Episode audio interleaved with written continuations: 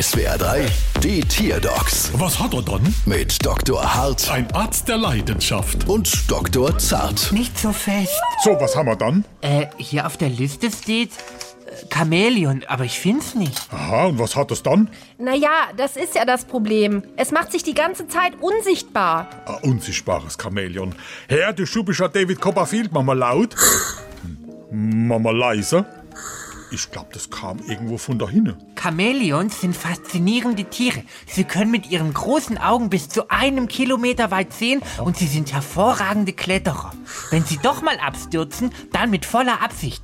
Rückt ihnen nämlich ein Feind zu nahe, dann stellen sie sich tot und lassen sich fallen. Außerdem können sie blitzschnell ihre Farbe ändern. Das machen sie aber in erster Linie nicht, um sich vor Feinden zu schützen, wie man lange angenommen hat, sondern sie kommunizieren über die Farbwechsel miteinander und können so auch ihre Emotionen ausdrücken. Bei Angst werden sie zum Beispiel schwarz. Das hat er doch bestimmt aus dem Lexikon rausgeschrieben. Ja, das war jetzt auch wirklich ein sehr spannender Vortrag, aber damit kann ich mein Chamäleon ja leider auch nicht finden. Hätten Sie schon mal mit Fleischknepp probiert? Ja, wie denn? Ich weiß doch gar nicht, wo es ist. Ah, Sie sollen das Tier ja nicht damit füttern, sondern so lange die Fleischknepp nach dem werfen, bis es irgendwann einmal treffen.